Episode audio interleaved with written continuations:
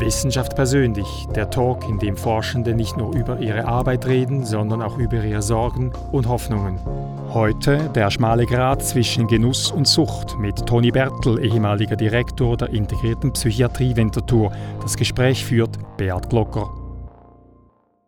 Die einen bekiffen sich, die anderen geilen sich an Pornos auf, die dritten sind spielsüchtig oder sie nehmen härtere Drogen oder Partys sind nur noch unter dem Einfluss von psychoaktiven Substanzen möglich. Sucht nennt man das. Kann man solche Substanzen, solche Medien, solche Aktivitäten auch genießen? Wo ist die Grenze zwischen Sucht und Genuss? Das fragen wir heute einen Mann, der jahrzehntelang die Drogenpolitik der Stadt Winterthur, des Kantons Zürich und der Schweiz geprägt hat. Ich begrüße Toni Bertel. Toni Bertel, Sie waren ähm, Co-Direktor der integrierten Psychiatrie in Winterthur. Sie haben die eidgenössische Fachkommission für, ähm, für äh, Suchtfragen jahrelang präsidiert und sind heute zu Gast bei Higgs. Herzlich willkommen. Danke. Herr Bertel, eigentlich ist es seltsam, dass wir heute über, über Sucht reden und ich habe lange überlegt, wie können wir den Weg oder den, den Dreh von der Aktualität zu, zu Sucht schaffen, um nicht ganz aus der Aktualität rauszufallen. Und ich habe bemerkt, dass viele Leute in diesen Tagen Corona-süchtig sind oder Bad News süchtig. Sie verfolgen, wie viele Tote in China, in Italien, in der Schweiz. Und eigentlich ist es etwas, das man nicht hören möchte, aber trotzdem ist man so fasziniert daran. Mit dieser Art Sucht, glaube ich, haben Sie sich noch nicht so viel beschäftigt. Aber kann man newssüchtig sein? Also man spricht ja heute bei den neuen Medien von Medienabhängigkeit, von Abhängigkeit von, von Computerspielen, aber auch von Wissen und, und, und, und so weiter. In diesem Sinne ist es natürlich schon so, dass wir Menschen äh, gerne immer wieder Neuigkeiten hören, Neuigkeiten sehen und wir sind natürlich viel mehr fasziniert von bösen oder schlechten Neuigkeiten als von etwas Gutem. Das, das ist aber irgendwie widersprüchlich. Ich meine, e-, etwas, das man konsumiert oder was man will, soll einem doch gut tun. Ja, weil es ist natürlich so, dass alle diese Ereignisse, die lösen bei uns etwas aus. Man könnte auch sagen, es gibt eine Form einer Angstlust. Also einerseits löst es Angst aus und auf der anderen Seite sind wir fasziniert von solchen, von solchen äh, Ereignissen und, und schauen hin. Ich denke mir, als damals äh, äh, der, der, Krieg im Irak stattfand, da wurden diese Bilder, die gingen um die ganze Welt, alle haben stundenlang immer wieder hingeschaut, das Gleiche, und haben, waren fasziniert von diesen, von einerseits äh, die, diese, diesen Bildern, diese, diesen Kanonen, die da geschossen haben, aber auch von der Angst, die da entstanden ist. Das Gleiche ist bei diesem Coronavirus. Einerseits ist es ja erstaunlich, der, auf der Welt sterben pro Jahr oder bringen sich pro Jahr 800.000 Menschen um. Und es werden in den nächsten Jahren vielleicht einige 10.000 Menschen auf dieser Welt, vielleicht auch 100.000 an diesem Coronavirus sterben. Und trotzdem stürzten sich alle auf dieses Virus. Es ist etwas Neues, es ist etwas, etwas, das einerseits Angst macht, etwas, das nicht zu uns gehört. Und so sind wir hier fasziniert von dem und gleichzeitig versuchen wir es wegzudrängen. Und wir können so unsere Angst, die, wir, die, die bei vielen Menschen da entstehen, so auch projizieren in etwas anderes. Und das ist etwas Ähnliches, das wir auch bei der Sucht so sehen, dass eben im Umgang mit psychoaktiven Substanzen, die für viele etwas Fremdes sind, etwas Neues sind, etwas, das neue Dimensionen des Menschseins oder der, der, der, des Erfahren, der, der, menschlichen Erfahrung öffnen, dass das Angst macht. Und das versucht man dann auch wegzuschieben. Auch das macht dann eben Angst. Und hier, das ist ein ähnlicher Mechanismus, wie man mit solchen Phänomenen umgeht, die uns grundsätzlich ängstigen, aber auch faszinieren. Mhm. Die Achterbahn oder die, die, die Grusel, die Geisterbahn ist ja auch etwas, das einem eigentlich Angst jagt und trotzdem will man da hingehen. Was löst denn das in uns aus? Kann man das medizinisch sagen, was das, was das macht mit uns? Ja gut, jetzt, wir können es von den, Mediz von, den, von den Substanzen aussehen. Wir wissen, dass zum Beispiel psychoaktive Substanzen... Da bleiben wir zuerst bei Erlebnissen, Angst. Ja, aber das spielt, ja. das spielt schlussendlich gar nicht so eine Rolle. Es, es wird irgendetwas aktiviert, das uns äh, etwas Positives auslöst oder irgendein Gefühl auslöst. Und das heißt, es wird dann irgendwann einmal das Belohnungssystem aktiviert und dieses Belohnungssystem führt dazu, dass wir positive Erfahrungen machen. Das ist das eine. Bei der Angst ist es natürlich so, dass, dass natürlich dann Adrenalin ausgeschüttet wird und Adrenalin kann man über, über einen, ein risikoreiches Verhalten, aber auch über irgendetwas, das uns ängstigt, löst dann bei uns so etwas aus und so reagieren wir auf das.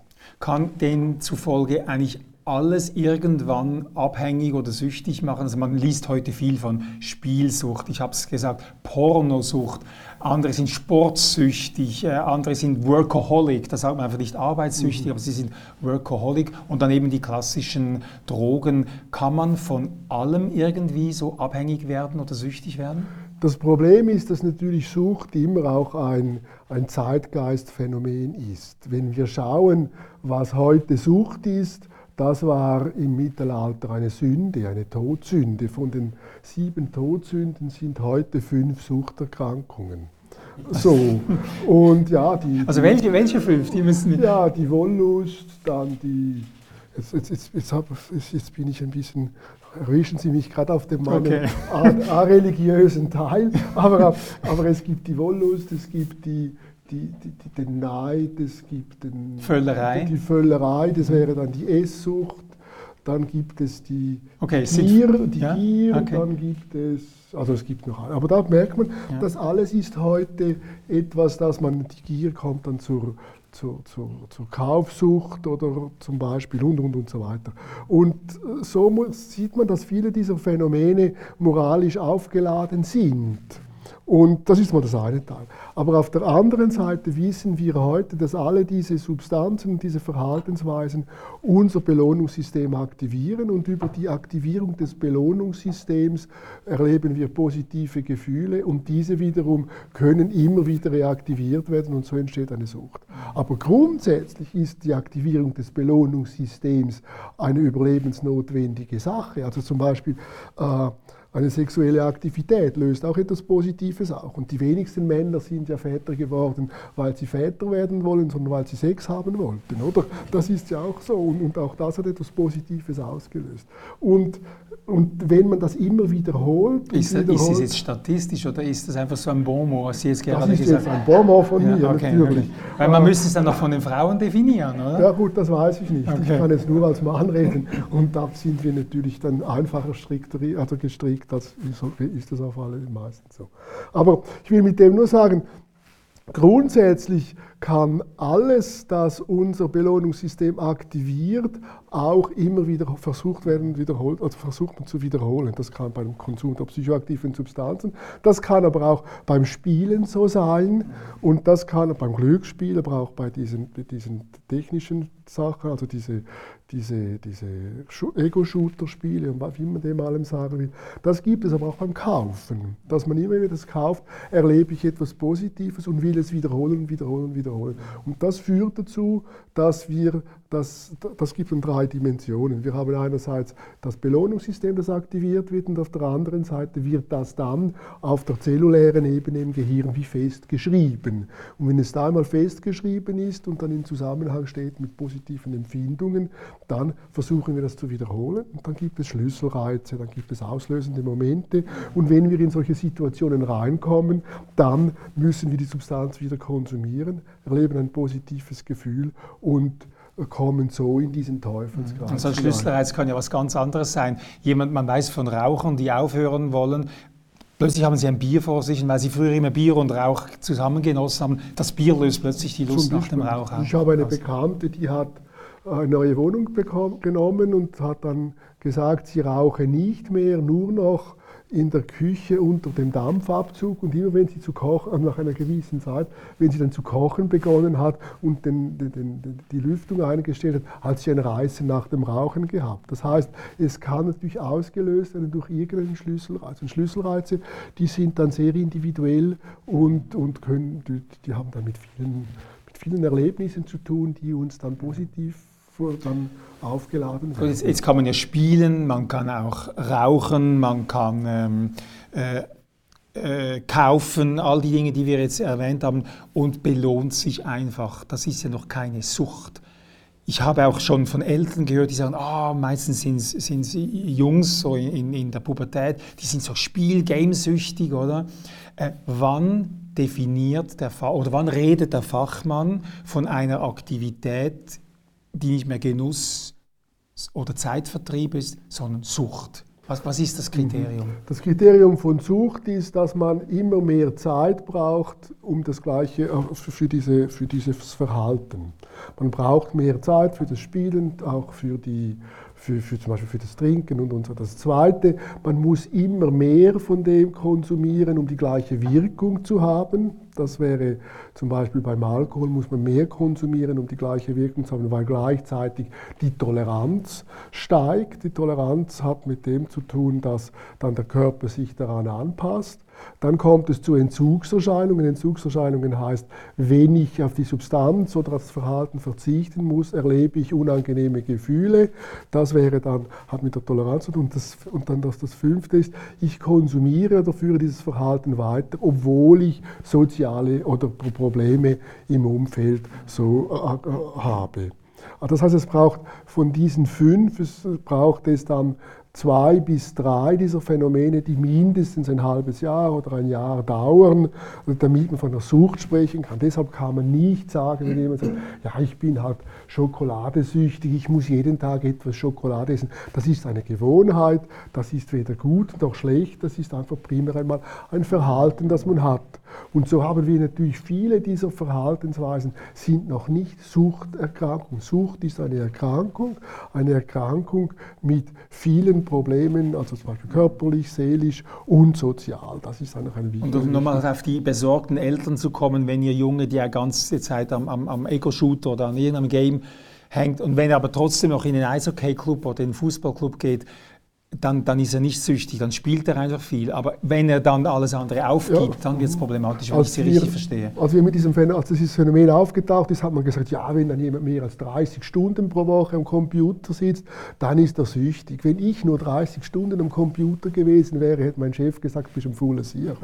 Und das ist natürlich für viele von uns so. Wir müssen lernen, mit diesen Substanzen, auch mit diesen, mit diesen Mitteln umzugehen, mit diesen Instrumenten. Und das Wichtige ist hier schon, wenn ein Kind viel am Computer ist und es geht noch zur Schule, ist ein guter Schüler, gute Schülerin, hat noch seine Kollegen, geht in den Fußballclub, Eishockey, macht Musik und, und so weiter, dann sind das meistens keine schlimmen Phänomene. Das Problem wird dann, wenn man die ganze Zeit nur noch für das braucht. Als Beispiel diese World of, World of Warcraft oder irgend so, wenn man am Abend um fünf nach Hause kommt, bis morgen um vier spielt und dann nachher in der Schule müde ist und die, Leistung nicht mehr erbringen kann, dann wird es problematisch. Ich habe Patienten gehabt, die haben dann über, über zwei, drei Jahre nur noch das gemacht. Die ziehen sich zurück und dann wird es schwierig, dann wird es ein Problem. Aber vorher müssen wir auch akzeptieren, dass es Phänomene gibt, die wir Erwachsenen dann noch gar nicht als solche Phänomene, als, als,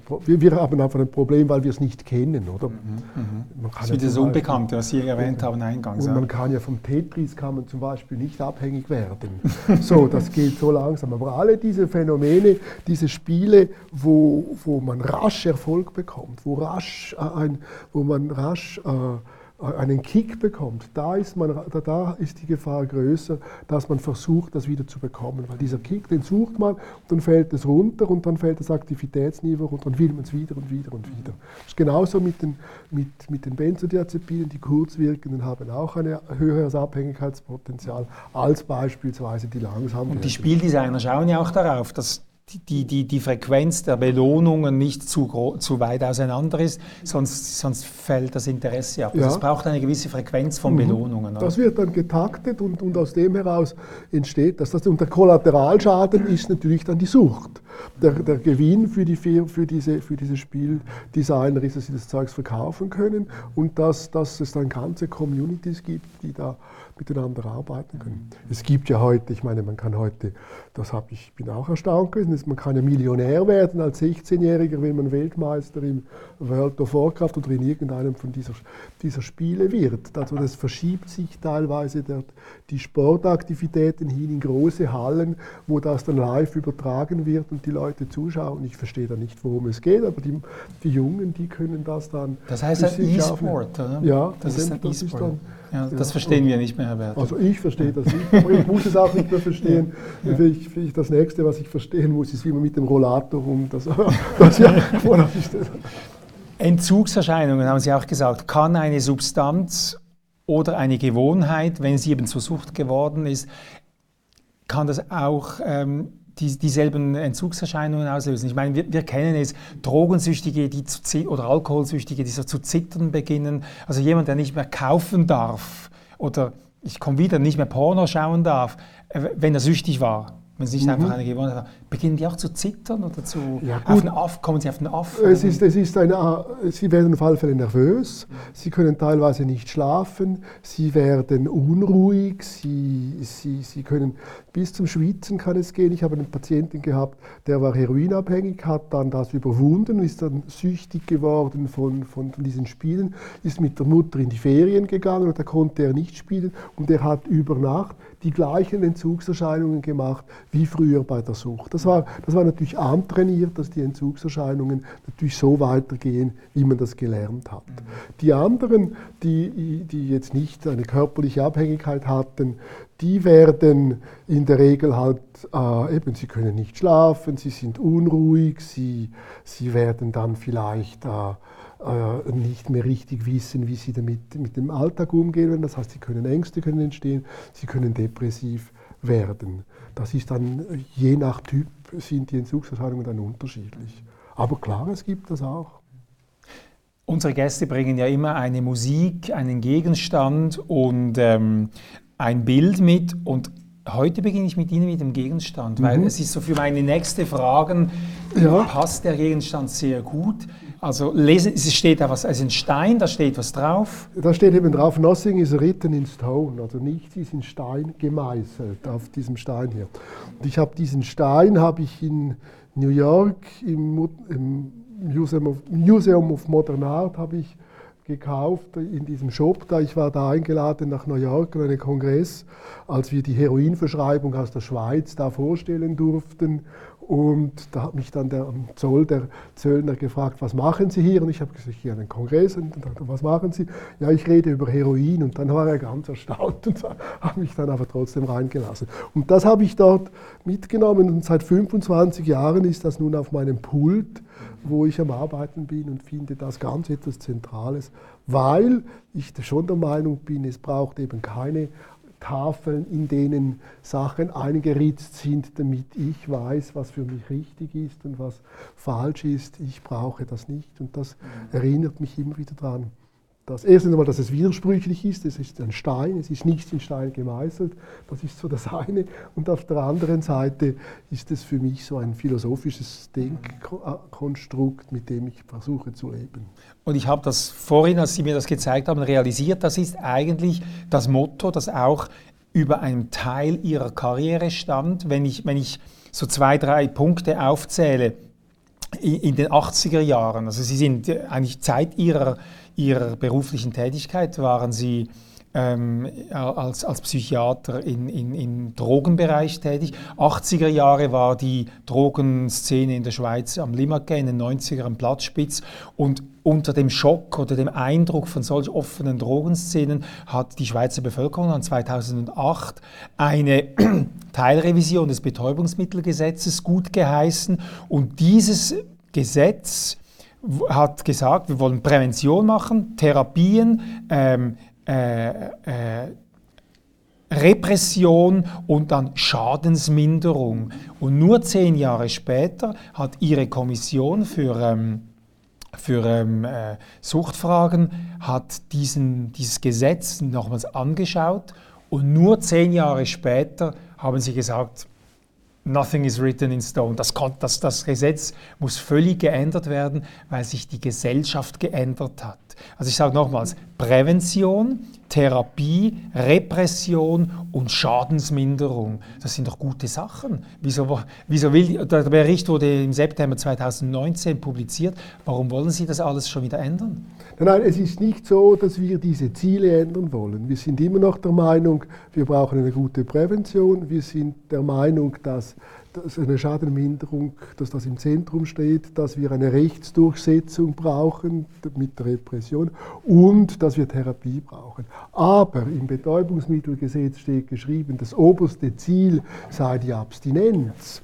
Und, und, und, mit der Abstinenz als Ziel, dass das konnte nicht erreicht werden, weil man auch gesehen hat, dass, der, dass die Schadenminderung als übergeordnetes Prinzip eigentlich im Zentrum stehen müsste, weil die Abstinenz ist schlussendlich ein, hat etwas zu tun mit, dass, dass jemand dass von außen etwas von Menschen verlangt wird, obwohl wir ja wissen, dass psychoaktive Substanzen seit Jahrtausenden konsumiert werden, dass nur ganz wenige Menschen auf dieser Welt äh, Probleme mit dem Konsum dieser Substanzen haben, dann kann man auch nicht die Abstinenz ins Zentrum stellen.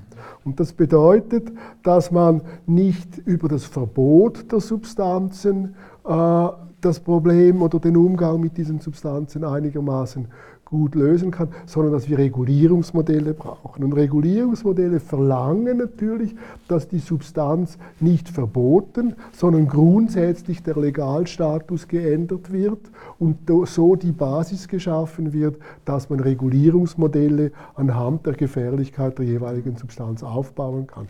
Und in diesem Sinne haben wir gesagt, kann man das, was im Betäubungsmittelgesetz heute verlangt wird, eben das Verbot, dieses auf die Abstinenz hinarbeiten, das kann man über ganz andere Gesetze lösen, zum Beispiel über das Lebensmittelgesetz, über das Straßenverkehrsgesetz und, und, und so weiter. Weil die Substanzen an sich, die machen nicht einfach süchtig oder krank oder irgendetwas. Die Substanzen konsumieren die Menschen, weil sie ihnen etwas bringen.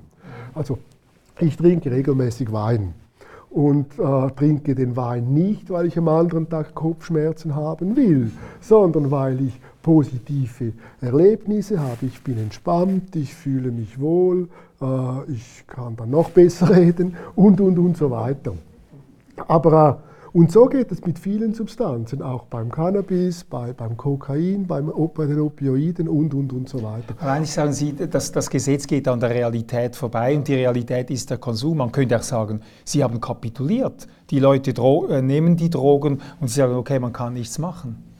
Nein, nein, das ist eben nur ein falscher, ein falscher Ansatz. Es geht nicht darum, dass das abstinente Leben schlussendlich das gesuchte Leben sein muss. Ein, ein, ein lebenswertes Leben verlangt auch, dass wir Sachen tun, die, der, die nicht primär nur vernünftig sind. Erst wenn wir uns verlieben oder wenn wir unsinnige Sachen tun wie lachen oder, uns, oder tanzen, hat, äh, führen wir ein, ein, sinnvolles Leben, schreibt der österreichische Philosoph Robert Pfaller als Beispiel so sinngemäß. Und so sind wir drin.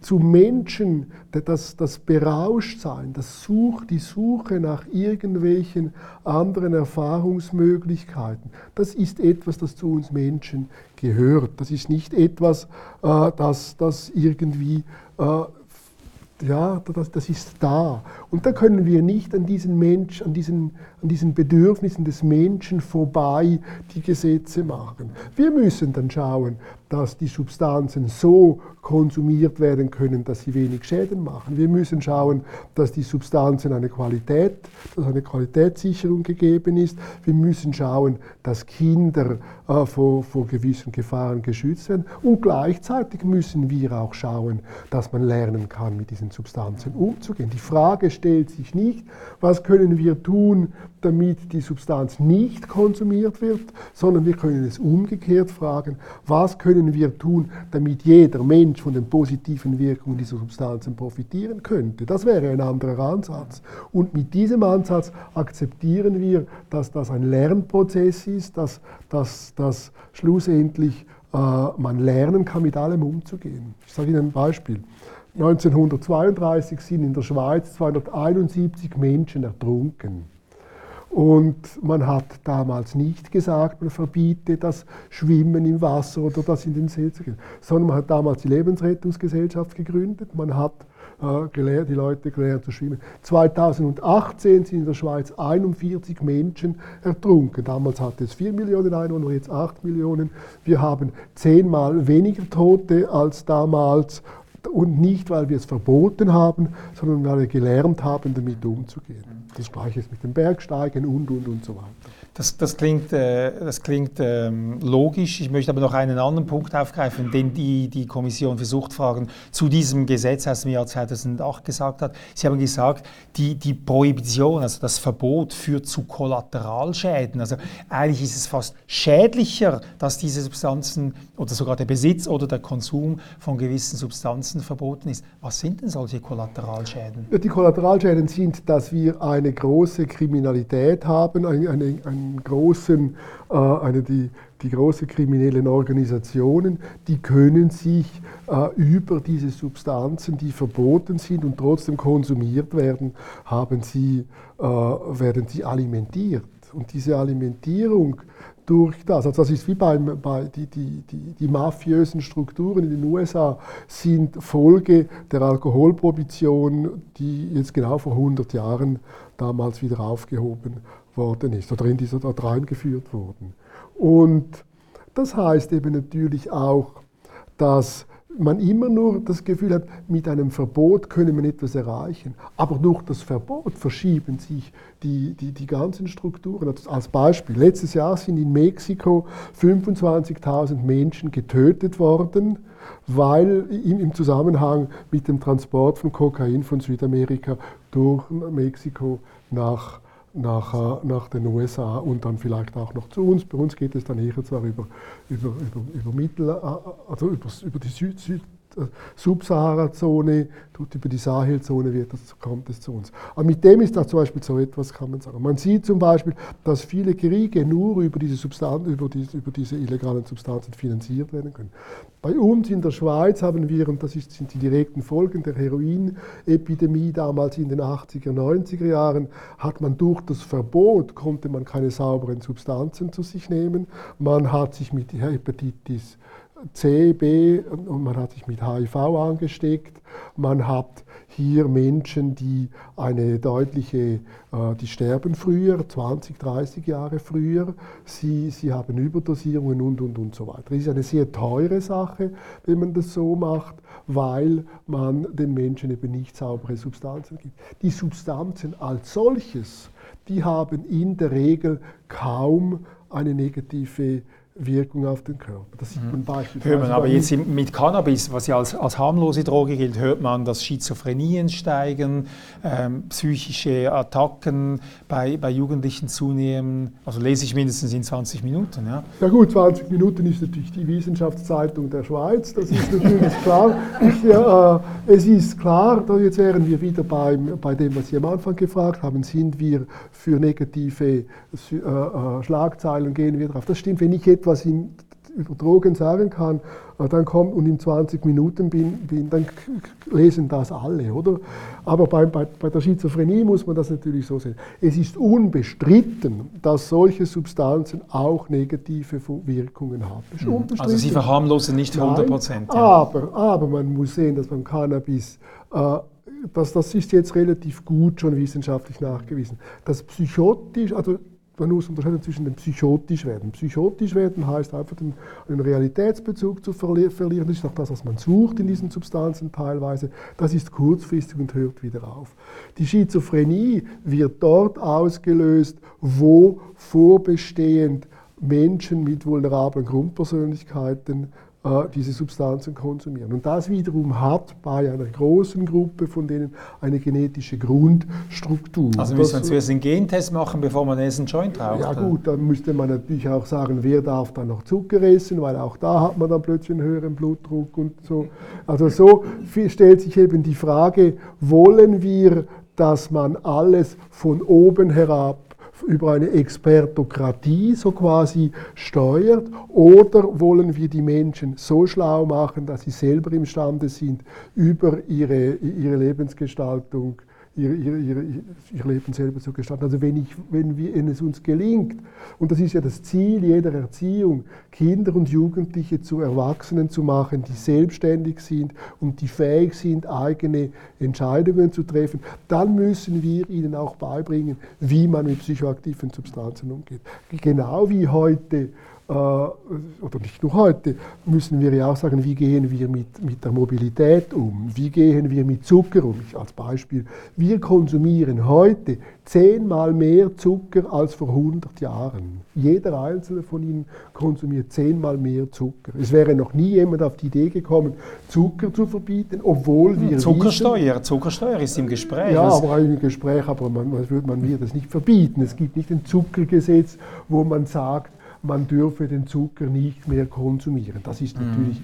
Aber heruntersetzen in Softdrinks zum Beispiel. Das, das da ist dann das, da wo man etwas will. Aber ich will dem nur sagen, schlussendlich geht es darum, dass Lebenskompetenz bedeutet Risikokompetenz. Und ein Leben ohne Risiken, das wären wir wieder beim Corona und, und so weiter, ist nicht möglich. Das Wichtige ist, dass wir lernen, äh, mit Risiken umzugehen. Dafür brauchen wir erwachsene Menschen, die selbstbewusst, selbstbestimmt sind und die gelernt haben, Wichtiges von Unwichtigem zu unterscheiden, selber entscheiden zu können, was gut und was schlecht ist. Ich sage jetzt einmal etwas ganz Provokatives. Erwachsene Menschen brauchen keine Lebensführungsbesserwisser. Das heißt, weder Sie noch ich braucht einen Sozialarbeiter oder einen Psychologen oder einen Arzt, der mir sagt, was, was für mich gut oder schlecht ist. Weil das geht dann weiter, das kommt dann. Aber das machen doch Präventionskampagnen dauernd, oder? Iss weniger Fett, iss weniger Zucker, rauch weniger, äh, ja, es wird uns ist, permanent gesagt. und der Staat hat ein Interesse daran, dass die Leute gesund und, äh, bleiben und, und ja, diese Risiken nicht eingehen. Das sind wir in einem Spannungsfeld, oder? Wie, wie viel soll der Staat so quasi eingreifen äh, und wie stark soll der Staat auf auf die Entwicklung von, von selbstbestimmten Individuen hinarbeiten. Ich persönlich bin überzeugt, dass wir in einem, wir sind in einer liberalen, freiheitlichen Gesellschaft, da so muss, müssen wir darauf hinarbeiten, dass Individuen vernunftgemäß, selbstbestimmt und, und so weiter selber ihre Entscheidungen treffen können. Wenn mhm. wir da das einfach aus irgendwelchen Gründen den Experten zugestehen oder dass, dass die sagen, was richtig und falsch ist, dann haben wir eine neue Form einer Religion. Dann haben wir eben diese neuen Tafeln, in denen alles eingekritzt ist. Äh, erstens, du darfst nicht, was heißt Ehebrechen, glaube ich, das ist, glaube ich, das sechste. Zucker essen. und dann heißt es dann eben, du darfst nicht Zucker essen, mhm. du musst so und so viele Schritte pro Tag laufen, du musst, du musst, du musst, oder du sollst, heißt es ja dann. Mhm. Man, man, man, man, man soll, oder, und ich sage, und, und das ist nun das Problem, das, das kann man so machen. Ich persönlich bin überzeugt, dass das der falsche Weg ist. Ich bin, äh, wir haben uns gegen, mit, mit viel Widerstand gegen diese mittelalterlichen oder diese alten äh, Ideen, dass es irgendeine Instanz gibt, die uns sagt, was wir zu tun haben, diese paternalistischen Vorgaben, das, da, da, da müssen wir lernen, selber damit hier eine Lösung zu finden. Das heißt aber natürlich auch, dass wir freie Menschen sind und wir sind, um mit Sartre zu sprechen, zu Freiheit verdammt. Oder? Und diese Freiheit führt natürlich dazu, dass ich mit dieser, dass ich auch die Risiken selber einschätzen muss, aber auch die selber die Konsequenzen tragen. Wir machen da nachher gleich weiter. Ich möchte jetzt kurz einen Break machen. Das Bild. Wir schauen uns das Bild an. Das sind, hier, das sind eigentlich zwei Bilder. Ähm, ah, ich wollte eigentlich noch Ihren Lebenslauf äh, runterrattern, aber wichtig ist, das hören wir ja, er, er, ist, er ist in Chur geboren, ähm, was ist es, 1953, glaube ich, oder? Und interessant ist noch, bevor wir zum Bild kommen, Sie haben zuerst eine Lehre gemacht als Elektro... Monteur, Monteur, Monteur mhm. dann die Berufsmatur und dann Psycho, also Medizin studiert, Psych, sind Psychiater geworden und seit ihrer ganzen Karriere im Drogenpräventions-, Psychiatrie, äh, Jugendberatungssektor tätig. Ich erspare mir jetzt die einzelnen ähm, äh, Stationen genauer aufzuzählen. Interessant finde ich noch, dass der Experte vor der Expertokratie warnt, aber das nur so ganz kurz. Also jetzt das Bild, das Bild. Mhm. Sie sind Bündner, wo, ist, wo sind ja. wir hier? Wir sind hier im Morteratstall, also das geht ja von Morteratsch nach hinten, sieht man rechts oben ist der Betz Bernina, links ist der Palü, ganz hinten ist der Zupo und die Bella Vista.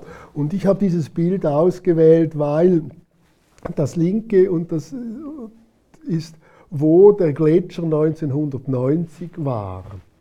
Und das ist eines im Winter, das andere ist im Sommer. Und ich gehe, 1990 ist das Jahr, in dem meine Tochter geboren wurde. Und wir gehen seit dieser Zeit Äh, quasi sind wir jedes Jahr einmal da in, im Engadin und gehen da laufen und so. Und ich gehe da mit einem Freund, mein Freund Werner Maurer ist auch immer da. Wir gehen da immer am, am, einmal im Jahr gehen wir da vor Silvester da nach hinten und sehen uns das an und, und sind dann immer wieder erstaunt. Und wenn man schaut, wie dieser Gletscher damals, der ist da bei diesem Pfosten, bis bei diesem Pfosten, den wir da sehen, 1990, sind 30 Jahre vorbei. Und nicht nur die Distanz ist das interessant, sondern die Mächtigkeit dieses Gletschers. Das sind dann 100 Meter Eis drüber gewesen und die fehlen jetzt. Und das finde ich auch etwas, das eben Nothing is written in stone, oder? Auch hier haben wir natürlich nichts, das in Stein gemeißelt ist, sondern die Welt verändert sich. Hier zum, zum Negativen. Und jetzt wären wir natürlich wieder bei, der, bei einer anderen Frage. Soll der Staat hier eingreifen? Soll man hier äh, Grenzen setzen? Und da bin ich nun schon wieder etwas ambivalent im Vergleich mhm. zu dem, was ich vorher Klimaschutz gesagt als Stichwort, ja. Äh, also mhm. man sieht, es ist, es ist auch hier nichts Eindeutiges, sondern wir sind immer in einem Prozess. Und in diesem Prozess müssen wir schauen, hier sehen wir und jeder von uns hat das mittlerweile selber gemerkt und hier sieht man das wirklich wunderbar, wie da einfach Tonnen oder Millionen Liter Wasser, die, die da gelagert waren, nun irgendwo den Inn runtergefahren sind, oder mittlerweile in der Donau und dann im, Schwarzen Meer. Gut, jetzt hören wir auf im Schwarzen Meer. Gut, das müssen wir den ganzen Wasserkreislauf erzählen. Ähm, Sie sind seit 2000 2010 waren Sie ärztlicher äh, Co-Direktor eben der, der integrierten Psychiatrie Winterthur und seit Januar 19 im Ruhestand mhm. und haben immer noch eine eigene Praxis. Sind Sie ein bisschen arbeitssüchtig? Ja gut, was heißt denn arbeitssüchtig? Sie können nicht loslassen. Nicht, nein, das ist, das, die Frage ist ja die, oder? Ist das mit den roten Socken und den Wanderstöcken da den Erwachsenen, die arbeiten, den Platz im Zug wegzunehmen, ist das ein erstrebenswertes Ziel, oder? Das sehe ich natürlich nicht so. Ich bin der Meinung, dass ich habe von diesem Staat und von dieser Gesellschaft viel bekommen. Ich gebe auch wieder viel zurück. Ich bin in verschiedenen Stiftungsräten, arbeite ich ehrenamtlich mit und, und, und so weiter. Ich finde, dass, dass der Mensch ein Wesen ist, oder ich fühle mich als also ich fühle mich dann gut, wenn ich etwas machen kann, das ich als sinnvoll anschaue, wo ich etwas mitgestalten kann, wo ich irgendetwas in dieser Welt bewirken kann, sei es nun mit den Individuen in der Therapie oder sei es auch in großen Organisationen oder in kleineren, wo ich mithelfe, dass das gut weitergeht. Also versucht keine Spur, aber es gibt Ihnen ein gutes Gefühl. Ja, das ist, das ist klar. Mhm. Und, und äh, meine Tochter hat damals gesagt, Papi, was machst denn du, wenn du pensioniert bist? Und ich gesagt, ich, kann, ich bin jetzt kein Briefmarkensammler, aber man könnte auch nicht den ganzen Tag diese Briefmarken umsortieren. Oder so einfach ist es ja auch nicht. Oder?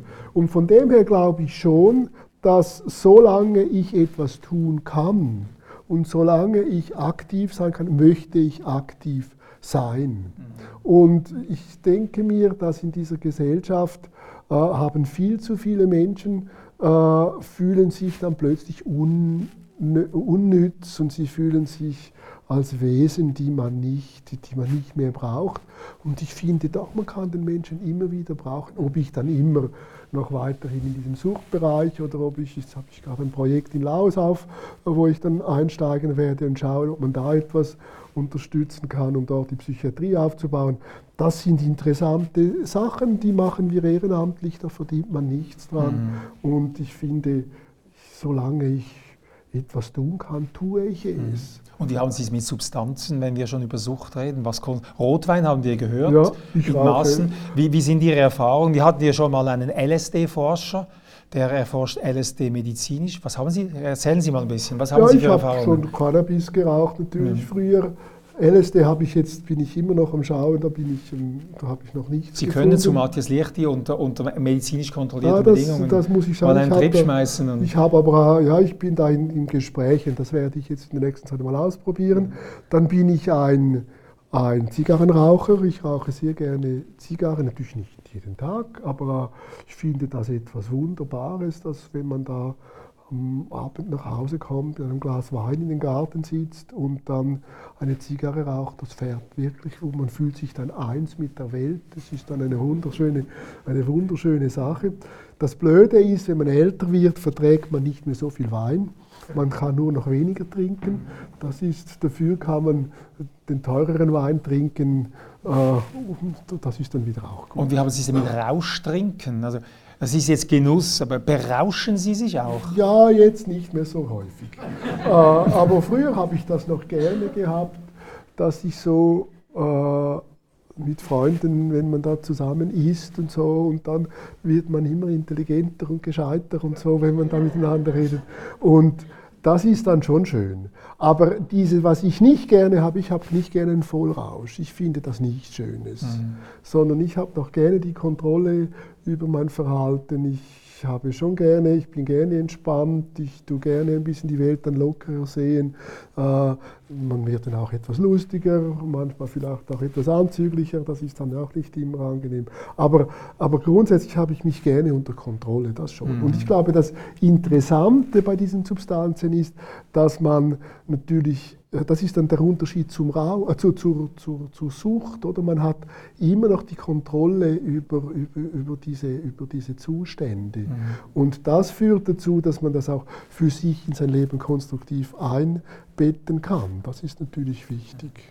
Jetzt machen wir Musik. Mhm. Sie haben einen Song mitgebracht, von einer Sängerin, die ich auch mit Sucht in Zusammenhang bringe. Interessant, aber wir haben nicht den berühmten Song, sondern auch einen anderen berühmten Song von Amy Winehouse hören wir, Cupid.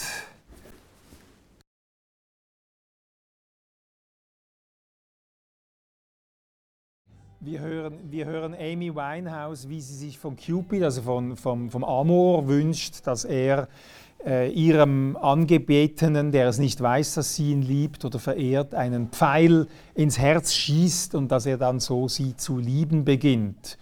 Äh, warum dieser Song? Warum diese Künstlerin, Toni Bertel? Gut, Amy Winehouse habe ich ja vor vielen Jahren, also als sie noch gelebt hat, gerne gehört. Ich habe da auch von meiner Tochter alle diese Platten geschenkt bekommen, aber nicht wegen dem, ich habe sie zuerst gehört und dann die Platten bekommen. Mir gefällt diese Stimme, ich finde die wahnsinnig äh, äh, erotisch, eine Mischung, aber gleichzeitig hat sie auch eine solche, äh, eine, etwas Unbeschwertes und trotzdem etwas Schweres. Das ist so etwas, das, das ich so spannend finde. Und dann passt natürlich Amy Winehouse mit, ihrem, mit ihrer Sucht und dann mit ihrem Tod natürlich sehr gut in, diese, in meine berufliche Geschichte hinein. Amy Winehouse hat einen Entzug gemacht und ist aus der Entzugsklinik nach Hause gekommen und ist dann mit viereinhalb Promille äh, Alkohol gestorben. Mhm. Hier wäre schon wieder etwas drin, dass der Entzug an sich etwas Gefährliches ist. Sie wäre nicht gestorben, wenn sie keinen Entzug gemacht hätte. Das, ist, das muss man auch Sie singt ja I don't go to rehab, also sie wollte gar nicht äh, in einem anderen Song, oder, wo sie sich gegen die, die Entzugsklinik oder mhm. Rehabilitationsklinik äh, wehrt. Also ich finde, man muss dann immer bei der Sucht aufpassen, wenn man das war früher so, oder? Wenn man, die, wenn man Heroinabhängige töten wollte, dann musste man sie in den, Entzug, in den Entzug schieben. Kalten Entzug hieß ja, das sogar, oder? Dann sind sie ausgetreten mhm. und haben wieder mit der gleichen Dosis begonnen und sind gestorben, weil die, die, die, die, die Toleranzschwelle gesunken ist. Und das ist hier natürlich auch ein bisschen so. Ist, also, aber ich habe nicht wegen dem gewählt. Und ich finde, mir gefällt Amy Winehouse, ich habe sie als, ich finde das einfach eine wunderschöne Musik. Ich finde es auch ich habe vorher und nachher nie mehr jemanden gehört, die, die mhm. so eine, eine schöne Stimme hat, die das auch füllt mit ihrem Tempo, mit allem. Mhm. Und ich finde das etwas Wunderbares. Aber sie ist auch ein bisschen symbolisch für Leute, die nicht mit ihrem Substanzkonsum umgehen konnten. Oder? Ja. Also solche Substanzen sind gefährlich, wenn man es nicht im Griff hat. Ja. Und trotzdem, Sie plädieren jetzt für mündige Bürgerinnen und Bürger, eine Liberalisierung von, von Substanzen.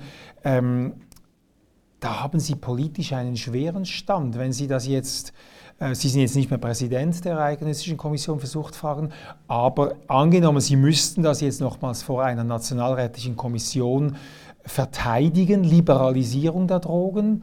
Äh, zwei Sätze, drei Sätze, so wirklich Arena-Style. Warum?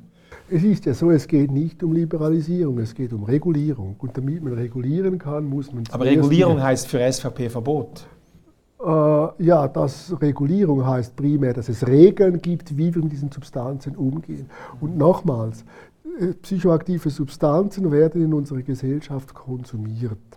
Psychoaktive Substanzen hat man jetzt über Jahrzehnte verboten, also gewisse, und hat das Problem nicht in den Griff bekommen. Wir sind überzeugt, dass mit Regulierungsmodellen man das viel besser in den Griff bekommen kann, weil erstens kann man lernen, damit umzugehen. Es ist nicht verboten, man kann auch mit Jugendlichen darüber reden. Zweitens können wir sicherstellen, dass Substanzen sauber auf den Markt kommen.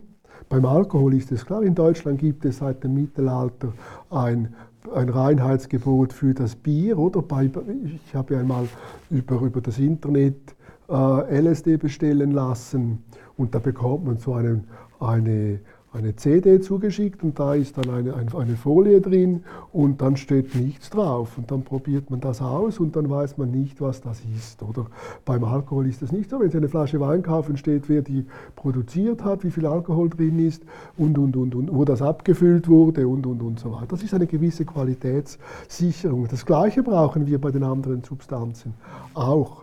Aber es ist auch klar, ich wehre mich natürlich sehr dagegen, wenn es morgen Marlboro Grün gäbe. Also Marlboro Grün würde ich jetzt meinen, Marlboro mit Cannabis und so. Ich weiß, dass die, die, die, die, die großen Firmen, die, die Tabakfirmen natürlich ihre, ihre, ihre, ihre Fabriken schon so eingerichtet haben, dass sie morgen auch THC hineinhängen könnten. Da bin ich dagegen. Wir brauchen da Regeln, wir brauchen Orte, wo man das gezielt kaufen kann. Aber es muss dann auch ein Jugendschutz gewährleistet sein. Und dann heißt es immer, ja, und wie wollen Sie die Jugendlichen schützen? Heute, wo das ganze Zeugs verboten ist, es kommen die Jugendlichen trotzdem an diese Substanzen heran. Es ist doch niemand, äh, ich bin der Überzeugung, dass wir durch das Verbot äh, Jugendlichen erst recht in diese Substanzen mhm. hineinbringen. Ein Gegenbeispiel ist in den USA jetzt die Opioidkrise. Da wurde von Ärzten Opioide gegen Schmerzen eigentlich völlig überdimensionierte Schmerzmittel verschrieben und viele Leute wurden süchtig und es ist eine der größten Krisen äh, in diesem Bereich, den, den die USA je gesehen haben. Tausende von Toten und, und, und so weiter. Das spricht gegen Ihre These. Nein, also, überhaupt nicht. Genau eben nicht.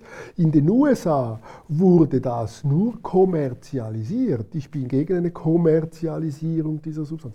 In den USA hat man diese hat man erstens einmal. Aber Ärzte haben das ja, abgegeben. Ja, oder? das ist klar, mhm. weil, mhm. weil sie sehr viel Geld bekommen haben von dieser Firma, die das gemacht hat. Zweitens hat man Studien gefaked, man hat Studien mit 12 bis 25 Patienten, hat man gesagt, äh, man könne Opioide problemlos gegen Schmerzen nehmen, es werde niemand abhängig, was einigermaßen stimmt, wenn man etwas nur gegen die Schmerzen nimmt. Aber durch diese breite Abgabe an, leicht, an Menschen mit leichten Schmerzen hat man natürlich Menschen an diese Substanzen gewöhnt, die gar nicht für diese Substanzen äh, die Substanz hätten nehmen müssen. Also sehr viele Menschen dort haben ihre seelischen Schmerzen mit dieser Substanz äh, behandelt.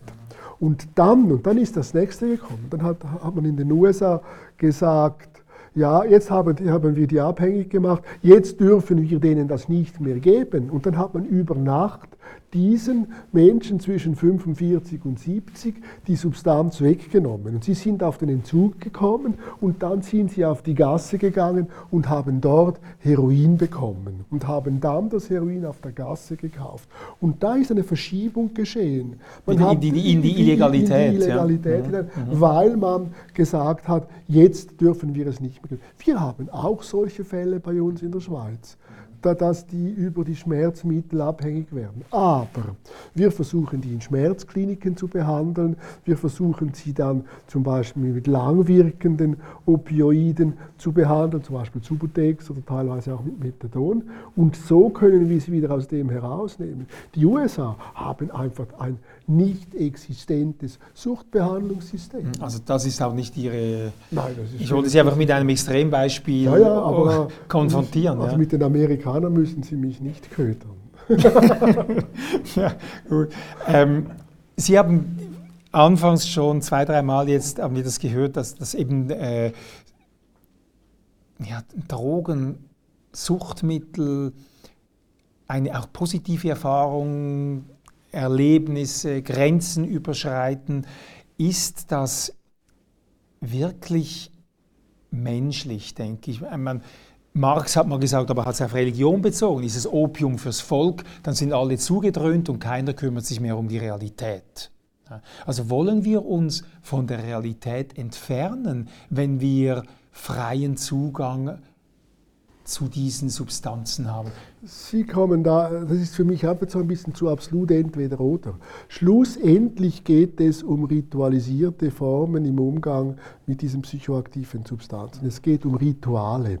Und hier, ich habe ein Zitat jetzt muss ich schauen, ob ich es gerade finde. Ah, nein, ich habe es schon da. Äh, wo, wo, wo, jetzt muss ich schnell schauen. Ich mache das viel, ich habe viele äh, solche Vorträge. Ja, nicht, ich, damit ich es nicht vergesse, wenn ich wieder was sagen muss. Und, äh, und nicht, das ist nicht der Alkohol, nein. nein. Äh, jetzt muss ich da schnell schauen, was der Herr Sloterdijk gesagt hat. Ah, da, jetzt, ich, jetzt muss ich noch die Brille nehmen, das ist auch das Nachteil. Äh, er hat da gesagt, und das, ist so, bildet so ein bisschen so etwas ab, das Verstummen der Götter führt zu dem Phänomen, dass Rausch und Kult auseinanderdriften und damit die Berauschung entsakralisiert wird und dem privat profanen Gebrauch zugerechnet wird. Umgekehrt ist die nun nicht mehr rituell abgemildert drohende Überwältigung durch Lebensherausforderung die Grundlage unkontrollierter Berauschung bis hin zu dem Risiko der Selbstzerstörung wahrscheinlicher werden zu lassen. Das heißt, dass es eben schlussendlich, wenn wir solche Substanzen in eine, in eine irgendeine Form von Ritual, und ich meine jetzt hier nicht nur religiöse Rituale oder kulturgesellschaftliche Rituale, zum Beispiel in Deutschland wird dann der, wenn jemand Fußballmeister wird, wird der Trainer mit Bier übergossen, das ist auch ein Ritual. Aber auch bei uns ist der Übergang von der Kindheit ins Erwachsenenalter, geht über äh, miteinander zusammensitzen, etwas zu nehmen. Oder die, Menschwerdung des Enkidu im Gilgamesch-Epos, da wird ja dann, bekommt der, der, der Enkidu ist ein Mittelwesen zwischen Tier und Mensch und dann bekommt er der Rauschkrüg, trank er der Rauschkrüge sieben, also der, der, der, sieben Krüge Bier trank er, und er wusch sich die Haare vom Leib und ward ein Mensch. Also das in der ganzen Menschheitsgeschichte, in verschiedenen so Mythologien, äh, wird, sieht man, dass, dass dass solche Übergänge mit psychoaktiven Substanzen äh, ge, ge, begleitet werden. Und so haben wir ganz viele so ritualisierte Formen, die heute nicht mehr gleich äh, gesellschaftlich eingebettet sind oder religiös eingebettet sind, aber viele so individuelle Rituale, die unser Leben äh, strukturieren und, und, und auch komplexe äh, Fragestellungen und Probleme und, und auch Herausforderungen so eine, Ord, eine, Ordnung geben. Und von dem her meine ich natürlich nicht, ich, ich sehe das auch nicht positiv, wenn wir heute am Morgen im Zug sind und dann ist jemand mit einer Bierflasche da. Das ist da, finde ich, auch ein entritualisierter Konsum. Es ist, oder wenn jemand äh, äh, das überall konsumiert. Ich finde, es gibt so, äh, damit es einen Sinn macht, diese Substanzen zu nehmen, müssen sie natürlich dem Menschen, für den Menschen etwas bringen. Und, und dafür müssen sie eingebettet sein in, in, in, persönliche Abläufe, gesellschaftliche Abläufe und, und, und, und so weiter. Wenn man es immer nimmt, dann ist es Sucht, oder? Aber wir wissen auch, dass, dass nur etwa 4% aller Menschen dann Suchtprobleme bekommen. Außer beim Nikotin. Beim Nikotin ist es so, dass wenn eine Gruppe von 100 Menschen zu rauchen beginnt, werden 31 Prozent davon eine Nikotinabhängigkeit haben. Das ist aber nicht verboten, sondern damit kann man heute noch immer jedes Autorennen sponsern und noch äh, viele andere Sachen sponsern. Aber ich will mit dem nur sagen, es ist hier äh, ich bin nicht dafür, dass man Menschen süchtig macht, aber wir sollen von den positiven Wirkungen profitieren können. Und dazu gehören Rituale, dazu gehören persönlich positive Empfindungen und so weiter. Mhm. Wer hat denn ein Interesse, dass nicht alle Rauschsubstanzen gleich eingeteilt werden? Also warum ist Alkohol erlaubt und Cannabis nicht? Na gut, beim Cannabis, da sehen wir das ja, das 1900, ach, wann wurde das jetzt aufgehoben? Da war der Herr Anslinger, das war ein, ein ein Thurgauer, der in, ausgewandert ist in die USA, der war für die für die, für die Durchsetzung dieses, dieses, der Prohibition zuständig. Und dann wurde das aufgehoben und dann musste man die Leute irgendwie beschäftigen und dann haben die sich dann aufs Cannabis eingeschossen. Das war das eine. Das zweite war, dass Cannabis die Hanfpflanze... Das ist eine steile These. Ja, also nein, die Prohibitionswächter musste man beschäftigen, darum nein, nein, hat man Cannabis das war, das war das eine. Und das zweite, in dem man drin war, war, dass die Hanfpflanze gebraucht wurde, um Kleider zu machen. Und das kam gerade in den, in den, in den Gegenwind für die, für die neuen Nylon-Sachen, die man produziert hat. Und das Dritte war, dass man mit dem, mit das Cannabis auch den, den Schwarzen zugeteilt geordnet hat und mit dem äh, gesagt hat, die Schwarzen werden durch das Cannabis äh, stürzen sie sich auf die weißen Frauen und, und, und so weiter und hat mit dem auch Politik Und das hat dann auf die europäische Drogenpolitik und das über, hat übergegriffen? Natürlich, weil, wie das immer so ist, oder wenn die Amerikaner etwas wollen, dann müssen, stellen Sie sich vor, sie müssen ja alle auf der Bank angeben, ob sie Gelder in den USA haben oder nicht und das müssen sie unterschreiben und, und, und, und so weiter. Das würden, das, die, die Amerikaner, also die, die USA, haben natürlich in ihrem puritanisch-konservativen äh, Denkmodell immer etwas, das sie verbieten. Und, und da wurde etwas hineinprojiziert. Und das Cannabis wird, und das ist natürlich heute bei uns jetzt auch so, wird natürlich auch sehr viel Angst hineinprojiziert. Man kann da auch gesellschaftliche Ängste äh, hier neutralisieren. Und es ist einfacher, das so zu machen. Dann kam in den 60er Jahren die Aufbruchstimmung mit, mit, mit, den, mit dem ganzen Rockmusik und all dem, die Hippies und, und so weiter. Und auch da hat man dann natürlich gesehen, dass gesellschaftliche Strukturen sich am Aufbrechen sind und, und, und, und so weiter.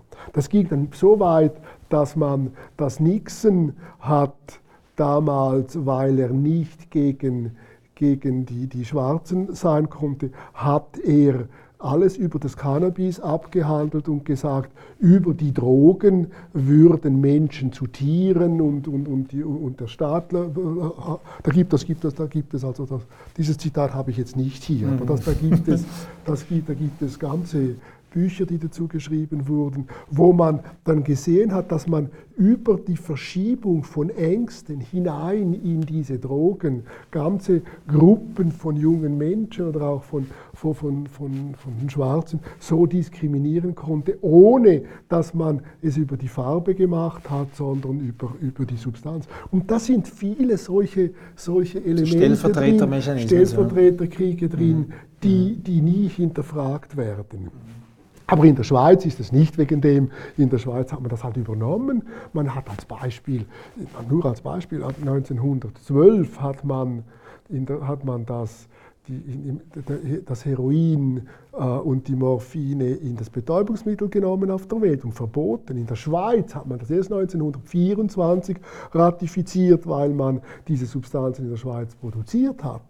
Genauso wurde Cannabis auch erst als verbotene Substanz 1956, glaube ich, oder irgend so überhaupt erst verboten. Das heißt, das sind geschichtliche Prozesse, die man auch schauen muss, was steht da dahinter. Und es sind immer irgendwelche irrationalen Elemente dabei, weil wenn man das evident, wenn man schaut, was, was weiß man über die Substanzen, dann gibt es keinen Grund, Cannabis anders zu behalten, äh, behandeln als Alkohol. Alkohol würde man heute, wenn es neu auf den Markt käme, verbieten. Alkohol ist ein Nervengift, aber einer gewissen Dosis. Es zerstört das Gehirn, es zerstört die Nerven, die die Schwannschen Zellen, es, zerstört, es, es gibt die, die Leberverfettung, dann die Leberzirrhose, dann gibt es und und und so weiter. gibt es tausend Geschichten.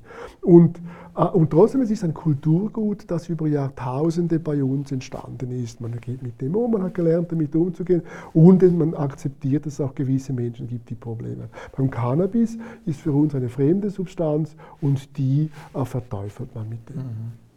Also ich verstehe Sie nicht als nicht den totalen Liberalisierer, aber der, der sagt, man muss den Menschen mündig machen, mit diesen Substanzen umzugehen mhm. und dann bringen sie was bis hin zu Kulturgut, bis hin zu Ritualen, Gemeinschaftserlebnissen.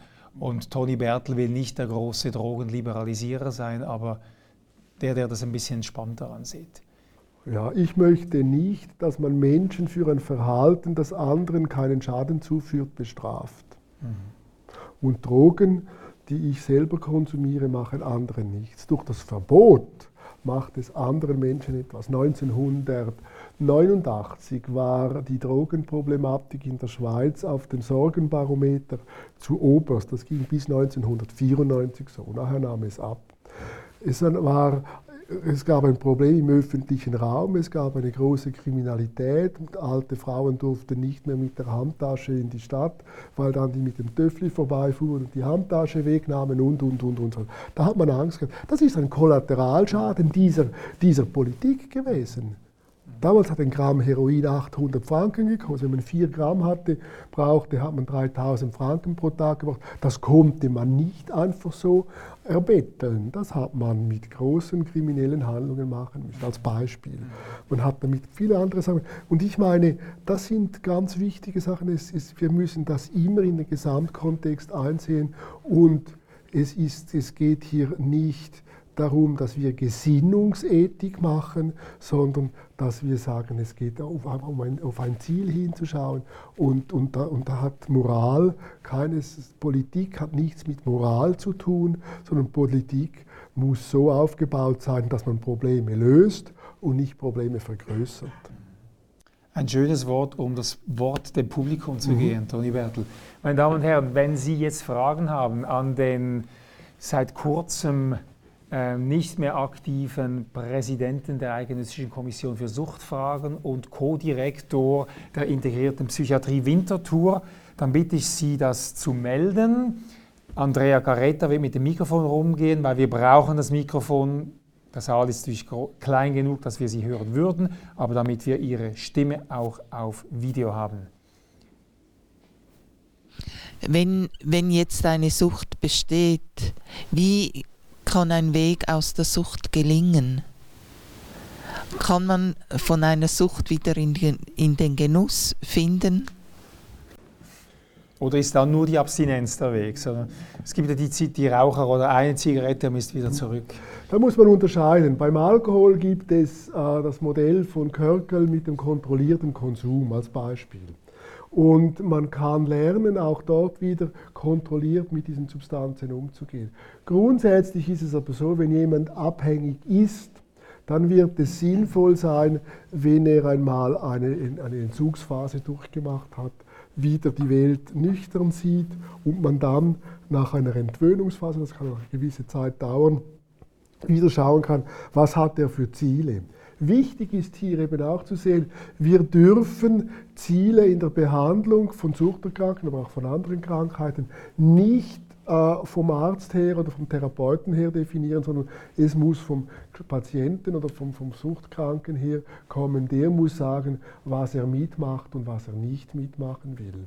Und wenn jemand sagt, ich möchte äh, zum Beispiel, ich bin überzeugt, ich kann das, ich möchte kontrolliert trinken, dann muss ich mit ihm das heraus, herausarbeiten und schauen, was ist, was ist notwendig, weil kontrollierter Konsum, oder? Also wenn Sie und ich ein Bier trinken oder auch zwei, dann können wir damit aufhören. Kontrollierter Konsum heißt dann, dass man genau abmacht, was trinke ich heute, wann trinke ich, wie trinke ich wo trinke ich. Das ist eine sehr strukturierte Form des Umgangs damit, also diese spezielle Form. Und dieses äh, wieder einfach so quasi locker mit der Substanz umgehen, das können diese Menschen nicht alle. Und da kann es natürlich dann sein, dass bei gewissen die Empfehlung ist, es wäre besser, sie würde nun einmal während längerer Zeit auf diese Substanzen verzichten. Gerade jetzt, bevor ich gekommen bin, habe ich einen Patienten noch gesehen, der nimmt Kokain, der hat dann gesagt, ja, er merke schon, dass immer, wenn er nicht am Arbeiten sei, dann habe er nichts, dann fehle ihm das, das, das Lebenssinn. Und dann, wenn er mit Kollegen zusammen sei, dann würde er, würde er gerne nehmen, aber er merke, dass er nicht Kokain nehmen dürfe. Also der hat jetzt gemerkt, er wird während mehrerer Monate, vielleicht auch Jahre mal auf diese Substanz verzichten sollte er verzichten, damit er allenfalls in einer späteren Phase wieder einmal hin und wieder das nehmen kann. Aber äh, grundsätzlich kann man äh, es, es, kommt auch das auf das Ausmaß der Sucht an. Oder? Also wenn jemand erst kurz Substanzen konsumiert, ist das eine andere Sache. Wenn jemand Substanzen konsumiert, weil er einen inneren Schmerz, zum Beispiel weil er missbraucht wurde, äh, konsumiert, hat es auch wieder eine andere Bedeutung. Aber grundsätzlich ist es sicher sinnvoll, mit diesen Menschen einmal auf eine Distanzierung von der Substanz zu schauen und dann zu schauen, wie könnte man es wieder einbetten, wenn er es will, oder? Das Ziel definiert der Patient und nicht ich. Das war früher anders, oder? Früher hat man hat der, der Lassen Sie uns noch eine Frage äh, abholen. Äh, mhm. es gibt sicher noch mehr Fragen. Mhm. Ist eine Sucht immer Ausdruck eines tiefer liegenden Problems oder ist eine Sucht manchmal auch einfach nur eine Sucht, durch Zufall vielleicht? Eine Sucht kann durchaus einfach etwas über die Substanz sein. Ich sage ein Beispiel, das ist die Alkohol. Bei der Alkoholabhängigkeit gibt es Menschen, die beginnen zum Beispiel so mit 40 werden die abhängig. Das sind dann häufig Menschen, die gehen aus dem, aus dem Ausgang, die kommen nach Hause, äh, sind gestresst, nehmen ein Glas Wein und dann fühlen sie sich besser. Und dann nehmen sie noch ein Glas Wein und dann kommt es zu einer Gewöhnung, zu einer zu einer Anpassung des Organismus und dann kommt es zu einer Toleranzsteigerung und, und so weiter. Und dann ist das einfach eine, Substanz, also eine Substanz induzierte Aktivierung dieses Belohnungssystems. Also hier unterscheidet man dann ohne psychische Probleme, ohne, vorher, ohne Frage, ja. größere psychische Probleme. Man könnte sagen, ja gut, dieser Mensch hat Mühe abzuschalten, das wäre auch ein psychisches Problem. Aber grundsätzlich sieht man das, oder? Oder ich werde kann jeden von Ihnen, jede abhängig machen, wenn ich sie genügend lange mit Heroin vergebe. Sie werden dann körperlich abhängig und müssen dann den Zug machen, weil sich der Organismus an diese Substanz gewöhnt. Sie brauchen mehr dieser Substanz, um die gleiche Wirkung zu haben. Und wenn Sie auf die Substanz verzichten, gibt es Entzugserscheinungen. Dem sagt man dann Abhängigkeit. Und hier gibt es dann eben diese, das dass eine Substanz, das ist eine andere Definition, vorher habe ich diese deskriptive Diagnose mit diesen fünf, sechs Symptomen. Die deskriptive Diagnose ist, also war das. Das andere ist, dass, es, dass man sagen kann, eine Sucht entsteht dann, wenn eine Substanz eine andere Bedeutung bekommt, als wofür sie eingesetzt wird. Eben die Schmerzmittel nicht mehr gegen, die, gegen den Wunschschmerz, sondern gegen den seelischen Schmerz. Zweitens kommt es zu einer Adaptation auf der Ebene des Belohnungssystems, da kommt es zu Anpassungen und auf der dritten Ebene kommt es zu Anpassungen auf der zellulären Ebene und dann wird es dort wie festgeschrieben und dann braucht es sehr lange, bis man wieder aus diesen Prozessen draus ist. Oder? Und das wäre das, was wir beim Alkohol gesehen haben, dass eben durch diesen Konsum des Alkohols, äh, wo ich mich dann entspanne und ich nehme mehr und mehr und noch mehr und dann kann ich nicht mehr darauf verzichten. Also und dann zusammengefasst gibt es die Sucht, die, aus, die entsteht aus einem psychischen Problem, weil man das Problem bekämpfen will oder eben einfach durch eine Gewöhnung ohne besondere Probleme als Grundlage. Mhm. Wir haben gehört, dass, äh, also wir haben besprochen eigentlich, dass die Sucht äh, immer über eine Substanz äh, entsteht, über das Belohnungssystem. Äh, es gibt aber auch ähm, psychologi psychologische Süchte wie Machtsucht und so. Wie entsteht dann so eine solche Sucht? Also Suchterkrankungen würden da eben immer über das Gleiche entstehen, nämlich über die Aktivierung des Belohnungssystems. Auch die nicht substanzgebundenen Suchterkrankungen äh, aktivieren das Belohnungssystem. Das sieht man bei diesen. Also wenn jemand Macht gespürt hat oder ja, ich habe Macht, dann wird er belohnt und ob, dann wird er nach Macht süchtig, um, um diese Frage Ob man, ob man da, dem dann Sucht sagt oder, oder, das ist dann wieder eine Frage, oder? Aber die Macht. Äh, es ist, wir haben eine Tendenz, allem eine Sucht, allem äh, eine Suchtcharakter zu geben. Man kann sagen, auch diese, diese, diese Macht äh, hat, dieses, dieses Streben nach Macht hat einen süchtigen Charakter. Aber ob äh, ich würde das nun eher als narzisstische Störungen definieren oder, oder in diese Richtung gehen, weil, weil äh, Macht äh, ja, Streitsüchtig, sagen wir. Ja, äh, eben, das, das, das, ist aber eben dieses, dass das alles zur Sucht wird, oder? Also der ist streitsüchtig, rachsüchtig und, und, und so, so weiter. Dem würden wir jetzt heute im Medizinischen nicht so, dass dem eine Suchterkrankung primär sagen. Also man würde sagen, der ist vielleicht emotional instabil, der ist vielleicht dissozial und, und, und so weiter und würde das dann eher auf diese Ebene nehmen. Was es nicht besser macht. Nein, nein, es ist, einfach, es ist auch eine Frage der, des Zeitgeistes. Eine Zeit lang war alles Sucht, heute dann war alles Burnout und heute ist alles Trauma. Also so, und, und, und wenn man dann zurückgeht, sieht man viele ähnliche Phänomene, die dann plötzlich irgendwo anders abgehandelt werden. Ich habe das Glück gehabt, in der Zeit groß zu werden, weil es eine Sucht war. Heute verschiebt sich das und dann ist es auch gut, dass ich jetzt langsam pensioniert bin langsam pensioniert bin. Toni Bertel, herzlichen Dank, dass Sie zu uns gekommen sind. Mich reut heute zum ersten Mal, dass der Apero alkoholfrei ist. ja, wenn ich es gewusst hätte, hätte, hätte ich Ihnen den Wein gesponsert. Ja, ich, Toni Bertel, unsere Zeit ist leider um. Ich bedanke mich ganz herzlich, dass Sie bei Wissenschaft persönlich für Higgs dabei waren und Sie, meine Damen und Herren, wir sehen uns wieder am 7. April, dann mit einem Thema, es ist um, geht um die Connection zwischen Darm und Gehirn. Gregor Hasler, wieder ein Psychiater, wird hier bei uns sein und er sagt uns, warum wir manchmal gut drauf sind, manchmal schlecht und wie das alles mit dem, was im Bauch abläuft, zusammenhängt. Bis dann, herzlichen Dank. Erlebe Wissenschaft persönlich live. Alle Informationen und Tickets gibt's auf www.wissenschaft-persönlich.ch